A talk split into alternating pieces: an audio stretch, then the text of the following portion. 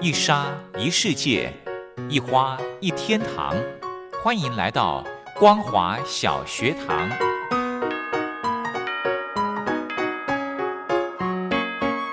让我们一起学习，一起分享光华小学堂。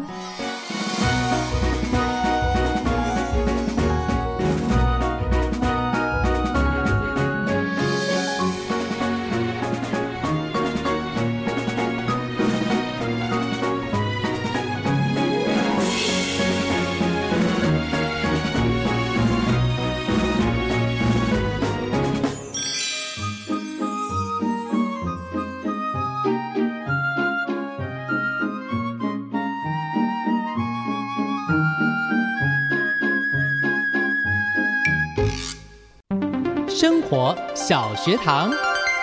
Hello，听众朋友，大家好，欢迎收听光华小学堂，我是黄轩，非常开心呢，在礼拜二的时间可以邀请到我们财团法人中华民国消费者文教基金会的委员们，一起来充实我们的消费知识，保障你我的权益。那么今天呢，要跟听众朋友谈的这个话题呢，是谈到中药食疗有办法先改善体质，让打疫苗更安全的这个话题。那么我们很荣幸的电话连线到李威助理药师来跟听众朋友做一个分享。我们先来欢迎李药师，您好。主持人好，各位大家好。嗯。啊，现在台湾哈跟全世界一样，都面临着这个新冠肺炎的挑战。在还没有找到有效而且可以广泛的运用在所有人的疗法之下呢，诶，目前好像大多只能透过呃症状或者是所谓的支持性疗法来让病患自己身体来好转。诶，所以有些人呢，可能就开始转而寻求来找中医来辅助治疗，对不对？其实很多打疫苗的那个副作用，嗯对，它可以透过中医药来做一些协助啊。哦，那主要事实上疫苗这种。东我们叫禁猪哈，就是在古代其实就有在魏晋南北朝的时候，它其实就有这种概念啊，嗯这就是说，嗯，我们呃打了疫苗之后，好像就是等于说强迫去生了一场小感冒，哦，那疫苗本身会让身体产生抗体啦、B 细胞啊、T 细胞，那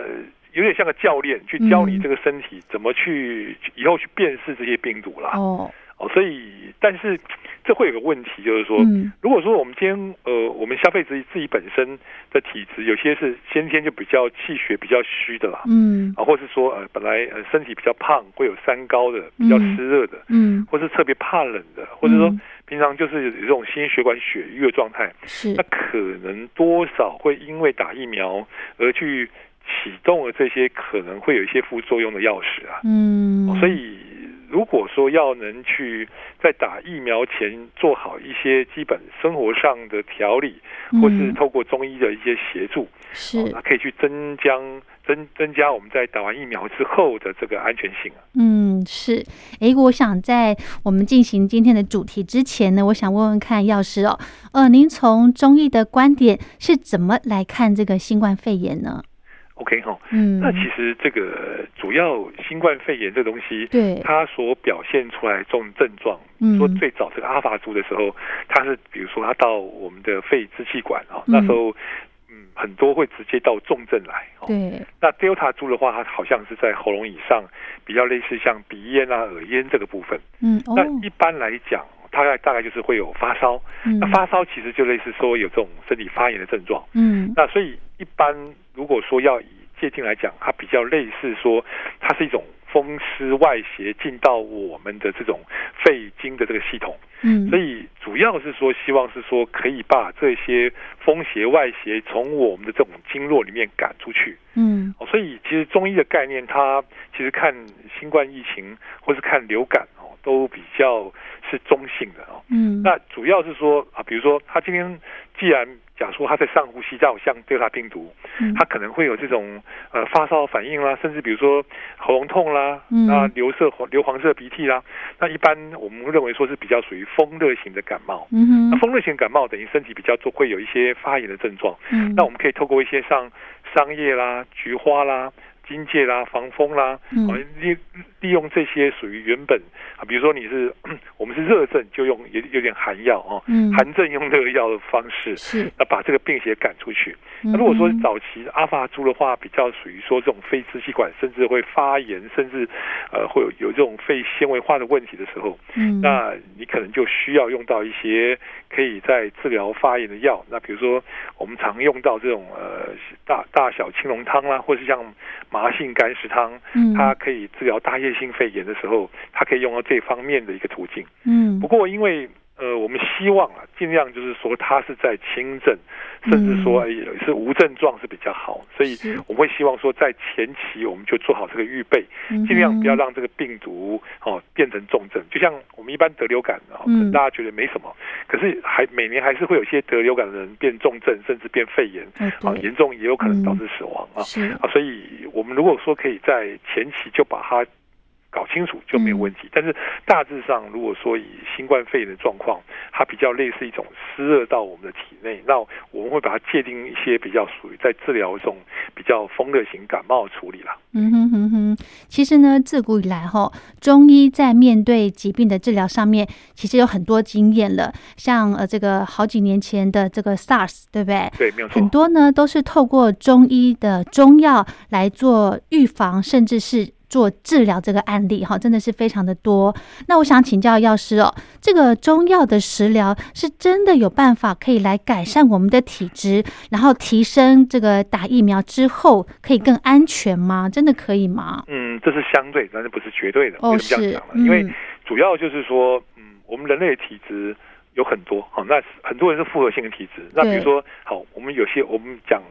前阵子不是说那个有新冠一号出来可以啊，去对，让确诊的病人呃不变不变重症嘛？是那是那私底下我们看到的确是有有有有这个效果，那哇很甚至哇很多人他通过这方式之后，那嗯可以没有症状，甚至很缓解。 是，但是也有人吃了是会拉肚子，有些人有些有些人会觉得说他是属于实症体质的，他嗯吃类似像新冠药这种的时候，他反而把他便秘处理好了，所以要所以我觉得人的体质不一样哦。对嗯那，比如说你是比较属于实症体质的哦，那比如说你湿热的，那你平常有喝酒的，或者说呃这种比较痰湿，就是说痰饮比较多，那身嗯体可能比较有三高这个情况。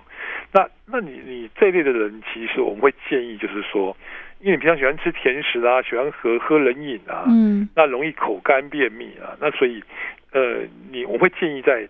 呃，在注射疫苗前，那可能嗯你尽量去避免呃去吃这种比较精致糖类啦、热量太高的东西啦。那可以用一些像这种莲子啦，嗯，或是菊花啦，或是比如说乌梅啦、山楂这类东西的话，嗯哦，可以让你本身的这种心血管啊，哦，可以有一些比较好，就是减少一些可能引带发炎的东西啦。嗯 那如果说有些老人家，啊比如说这是像七十五岁以上的、哦，是那他气血比较虚，嗯气虚血虚，是他，平常就比较疲倦啦，他血压也不见得很高，那比较容易头晕的。嗯哼那他可能打疫苗之后，那一吹动的时候，哇，那可能造成的情况是也是蛮危急的。是啊，所以，呃，我会建议平常可以吃一些像黄芪啦、嗯党哼参啦、枸杞子啦、红枣这类东西。嗯啊那可以哼补点气。那补点气的时候，它起码在接疫苗的这种力道的时候，又会再再缓缓解一点。哦，就是副作用不会这么强烈，对，是嗯就吗？是如果是以概念上，但最重要还是说，呃，这种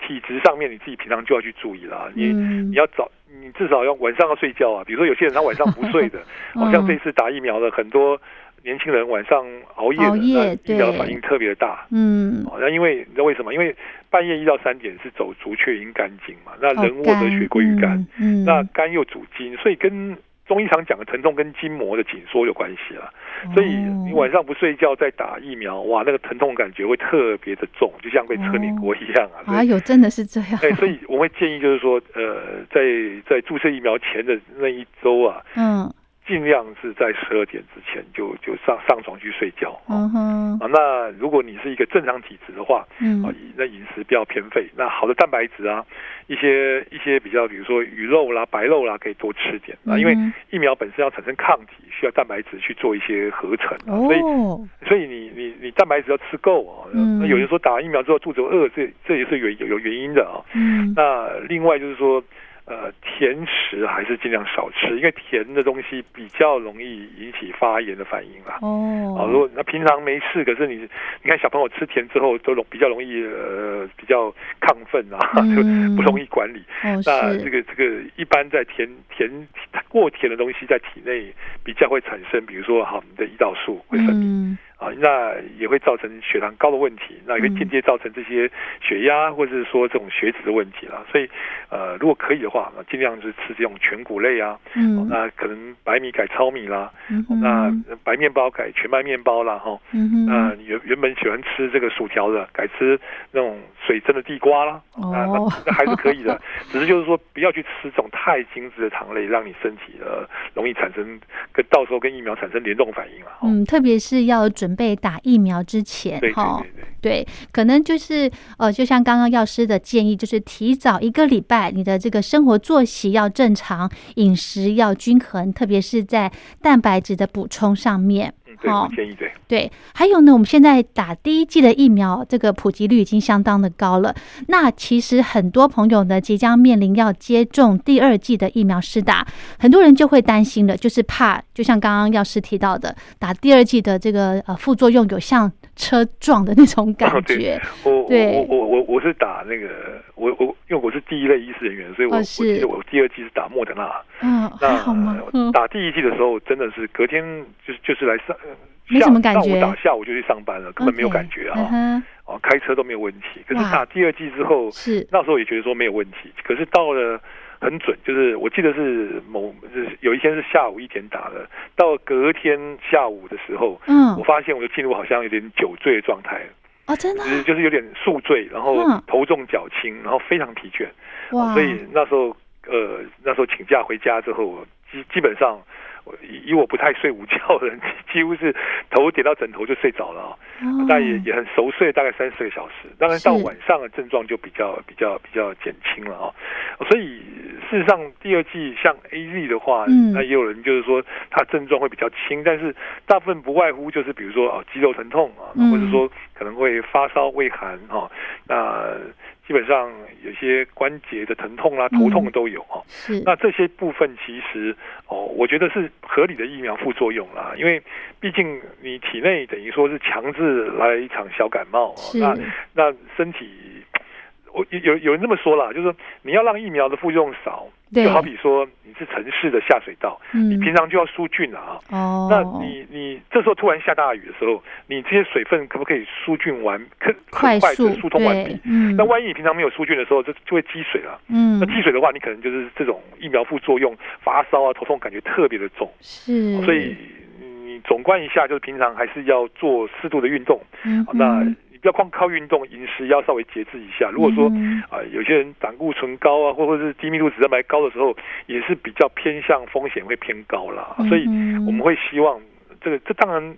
它的发生率是不是那么高，但是原则上我们如果可以自己从饮食上、运动上相关去调节，会比较好。嗯、是好，那我想请教药师哦，因为我还没有接种第二剂疫苗。那如果我在这个接种疫苗之前呢，诶，我先去请中医师帮我看一下我的身体状况，然后再赶快来做一些饮食调整，来得及吗？呃，是可以的哈。哦，呃，因为我举例来讲，比如说那个 AD 最常见的是一些呃注射部位头痛啊、疲倦啊、肌肉痛、头痛啊。是，那那那莫德纳大概刚才讲过，像这种呃疲倦啊、肌肉痛、头痛等等都有，嗯那有些会发烧了哈。是，那可能可以以自己本身平常的体质让中医师看一下嗯，啊。如果说呃基本上，比如说是气虚啊、血虚啦、或者是比如说血瘀的体质，他可能会可以给你建议一些、呃、怎么样去做一些营命啊。哦，当然，如果说有一些属于药食同源的、啊，最近很多人说啊，吃多吃姜啦、多吃紫苏，啊这大致上原本吃日本料理就会有了啊，这这没问题啊。嗯，那但是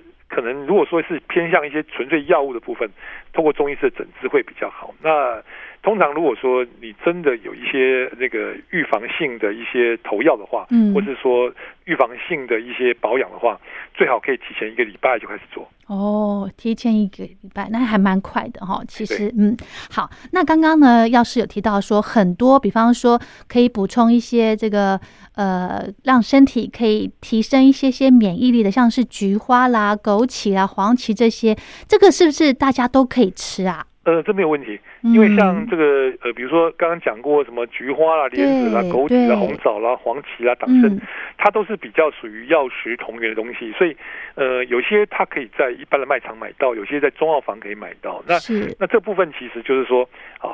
中医讲呃正气内存，邪不可干啊。那你你体内的正气足的话，那呃就是就算你没打疫苗，嗯那病邪不容易进来是。那打了疫苗之后，也可以比较少的副作用。啊嗯哼所以嗯哼原则上像枸杞子啦、红枣啦、莲呃莲子啊、菊花啦、姜啦、嗯哼苏啦、山药啊，或像刚刚讲这种山山楂啊，它都都可以的。是是是，所以这些呃，这些算食补方面哈，都可以到中医师那边去做咨询，对不对对对对对 OK，那我想再问一下，刚刚提到那些青少年或者是小小孩也可以做食用吗？呃，基本上青少年或是小朋友的话，嗯，用也都没有问题，因为它是并没有这些生长荷尔蒙的状态啊，所以一般在使用上是 OK 的。对，嗯哼，还有呢，我们现在打疫苗最怕最怕就是副作用哈对。好，那我想请教药师，大概什么样的体质在打疫苗上面呢？它的副作用会特别的呃明显，甚至到危险的程度啊？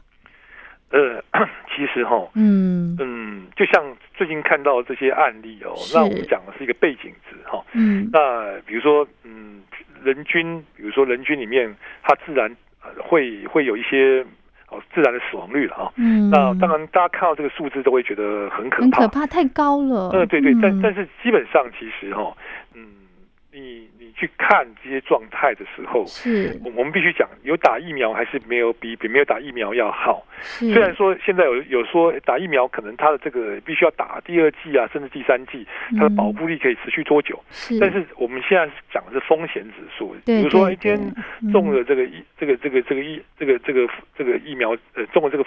病毒之后，它可能导致嗯重症的情重症形啊。对，所以通透过这个疫苗，它可以去减缓重症啊。嗯哼不，过我觉我觉得就是因为呃新新闻本身就是去报比较少的部分啦，其实大部分的哦人，比如说一百万人里面，其实呃有有有有九十九万人以上的人，他打完都是安全的嘛。哦哦，所以大家如果是看上这这个正向上面哦，嗯不过其实打完疫苗，你还是要去注意呃勤洗手、戴口罩了。哦对，一哦定所以要大家其实就是还是一个就是我刚才讲过老问题了。嗯你自己评估一下，你是不是有有饮食比较健康，嗯睡眠有没有够？那你不要过度运动，要适度运动。哦那主要是说你去调整体内环境啊，去缓解这个副作用。嗯哼所以大家其实不用太担心这个问题，因为嗯哼疫苗，不管是疫苗或是说病毒，在中医的看法，它就是一个外感风邪啦。是，所以基本上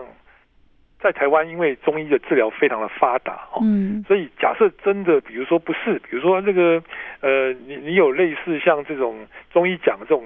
嗯，发热啦，或者湿气重的这种外外外感的形象的时候，嗯嗯哦其实像像台湾很多像我们我们常讲说这个柴蛤解鸡汤啦、小柴胡汤啦、嗯哦哼金黄败毒散啦、藿香正气散，目前在台湾都是 GMP 药厂做的，都是外嗯销到、到日本、美国去。是那这些药物的效果都是蛮蛮精确的，那更何况还有清冠一号啊、哦，嗯哼台湾有八家在生产哦，是所以这个部分，我觉得大家不用太担心。嗯哦，那如果你你这样讲好了，就是如果你平常就容易感冒的人，是哦，那几乎每次感冒都必中的人，嗯那我会建议在打疫苗之前呢，呃，请医师再仔细评估一下。哦那第二个就是说，如果你在体检的时候，呃，大家怕是像最近这什么心肌啊、主动脉的问题的对话，对对，那去注意一下你的呃低密度脂蛋白 LDL 会不会太高。嗯嗯啊，哼如果 LDL 太高的话，那我们会建议就是说，先做一些体质调整哦，再去打疫苗，嗯不要哼让这个疫苗产生哦，比如说你这个呃肌肉心肌细胞的一些状态，那可能是相对会比较安全啦。是。嗯，因为现在呢，很多朋友都在等待打第二剂的疫苗，因为排到的时间真的是不确定。如果可以的话，尽早的把自己的体质调到比较呃平衡的一个状态，哈。对，好因为其实嗯人要、要健康就是一个生活方式了啊。是。那疫苗它是它是一个外外来的刺激，嗯，所以原原本的根源还是在于生活的方式。那嗯哼当然它，它是有一些风险，但是这个副作用本来就是会有有这个状态，所以嗯哼当然你可以选择要打或不打，但是既然要打的话，那可能就刚呃我们所提示那部分，那请我们消费者啊，我们的听众嗯朋友注意一下。对是是，这很重要。像刚刚呢，药师有提到这个新冠一号，诶，这个好像没有办法作为预防来服用，对不对？呃，新冠一号哦，它这个嗯这个一这个处方其实就是是国家中研究所它那时候针对 SARS 那时期里面的方子去拆解，哦里面有大概荆芥啦、防风啦、嗯瓜蒌实啊、甘草啦、黄芩啦、鱼腥草啊等等哦。嗯那这个东西其实因为它是比较属于啊你呃比较寒凉性的药材哦。哦那如果说你今天呃我们的呃消费者本身是一个比较属于寒性或凉性体质的话，嗯他吃了可能会脾胃比较不舒服，拉会有肚子拉肚子的情况。哦啊，但是如果说你是比较实症体质的话，我们必须讲，如果你原原本就就非常不不不怕冷的，嗯平常夏天你是便秘型的哦，嗯那新冠一号对这类这类体质的话，就可能就不会产生相关的副作用了。是但是我们并不鼓励民众你自己去吃或者自己去配药，那哦你你你你可以根据你的体质去让中医师帮你开。举例来讲，如比如说你现在要出国去，或者嗯说你可能要去防疫旅馆，是那那那这个部这个部分可以做一些预防性的开药，那不过还嗯是透过合法管道取得了。是是是，好。节目的最后呢，我们请药师来跟听众朋友提供一个我们平常我们日常生活当中就可以做的一些这个药引，好不好？好，呃，这个这个部分哦，我嗯觉得我建议大家可以这样子，就是说，嗯、你可以用黄黄芪大概两片到三片哦，嗯那枸杞子大概一把哦，那党参也大概一片左右哈、哦，嗯，那可以加两颗红枣哦，啊，一颗一颗两颗红枣哦，是那你可以用用热水泡也可以，又去煎煮也可以。嗯那这个东西基本上就是一个补气的一一个一个一个方子。是那大原则是你现在没有感染哦，没有感染嗯。对，那补气的方子就是让你本身的这个免疫力或可以提升哦，嗯，因为这个哦黄芪啦、党参啦、枸杞啊，枸枸杞比较属于滋阴的哦，是那黄芪跟党参属于补气的哈、哦。嗯，那红枣本身也是属于滋阴补气都有，它可以调胃哈、哦，所以嗯哼这整个组合起来，呃，不难喝，那可以当成一个平常大家的茶饮来用。嗯，对啊，因为枸杞跟红枣就是比较有甜味在里头的，对对，它可嗯以补我们的脾胃啊，增强我们的后天之本。 OK，好，节目的最后呢，药师这边有没有可以来做一些提醒的？呃，还还是老话一句哈、哦，你是打疫苗哦，至少哦前三天或前一个礼拜，哦嗯酒啊，还有嗯比如说这个冰的东西啦、嗯，烤，的啦、炸的、辣的，尽量不要吃哦。嗯那运动适量就好，不要是做这些太剧烈的运动。嗯哼，那水一定要喝，那有有足够的蛋白质的饮食哈、嗯，那充足的睡眠，这蛮重要的哈、嗯哼那呃基本上保持平常心了。嗯，嗯因因为像我去打的时候，我也也也没想那么多嘛，就觉得觉得这个 就就是一个反应啊，所以是我觉得其实不用太担心这个事情嗯哼哦，因为基本上我觉得它还是一个比较低风险、比较嗯安全的抗疫方式。是哈，其实呢，这个疫苗哈，应该说这个新冠病毒，它很有可能在未来就是跟我们共存了，没有对不错对对？哈，所以呢，只要可以增强自己的免疫力，诶，才是这个重中之重啊！哦，对对对，大家多利用中药方式来保养，其实就会安心很 多。真的，真的，而且今天透过李药师跟大家做这么详细的解说，大家真的安心不少对哦。好，那如果听众朋友想要再重复的收听今天的节目的话呢，欢迎到 Podcast 的平台来搜寻“光华小学堂”，就可以重复的收听喽。那么今天非常谢谢我们李威助理药师，谢谢您。不客气，祝大家健康。好的，今天的光华小学堂的节目就进行到这喽，非常感谢您的收听，我是黄轩，我们明天见，拜拜。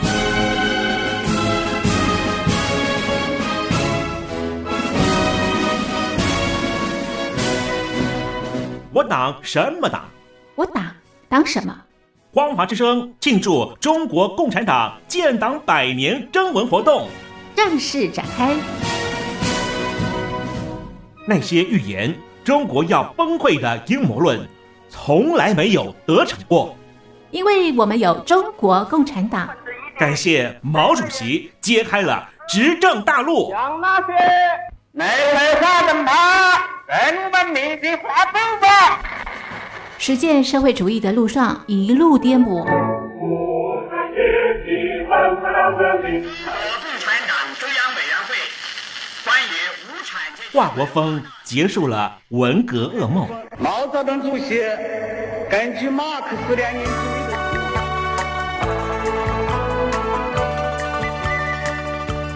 带我们摸着石头过河的邓小平承诺我们不会走资本主义的路。井水不行之，那实现了真理。安在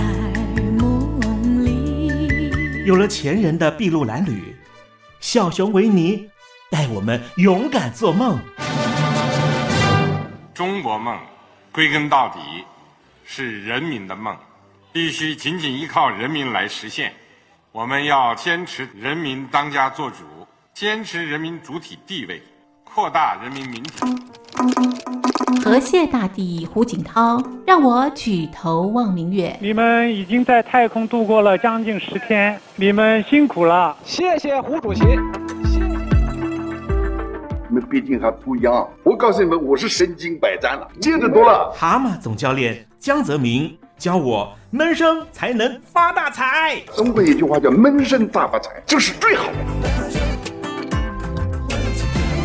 学生靠山赵紫阳带来经济改革。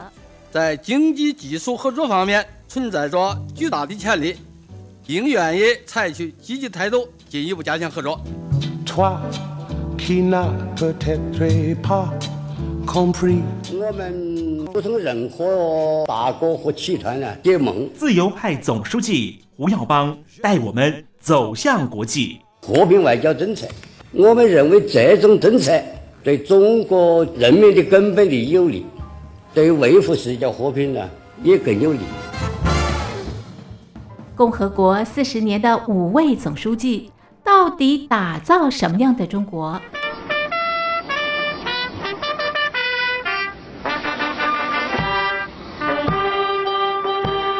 我党什么党？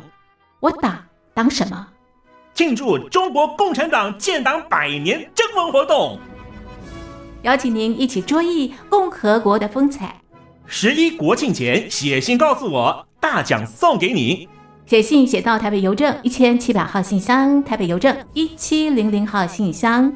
电子邮件 l i l i 三二九小老鼠 m s 四十五点 highnet E 点 net l i l i 三二九 at m s 四十五点 highnet E 点 net l i l i 三二九 lily 三二九小老鼠 m s 四十五点 highnet E 点 net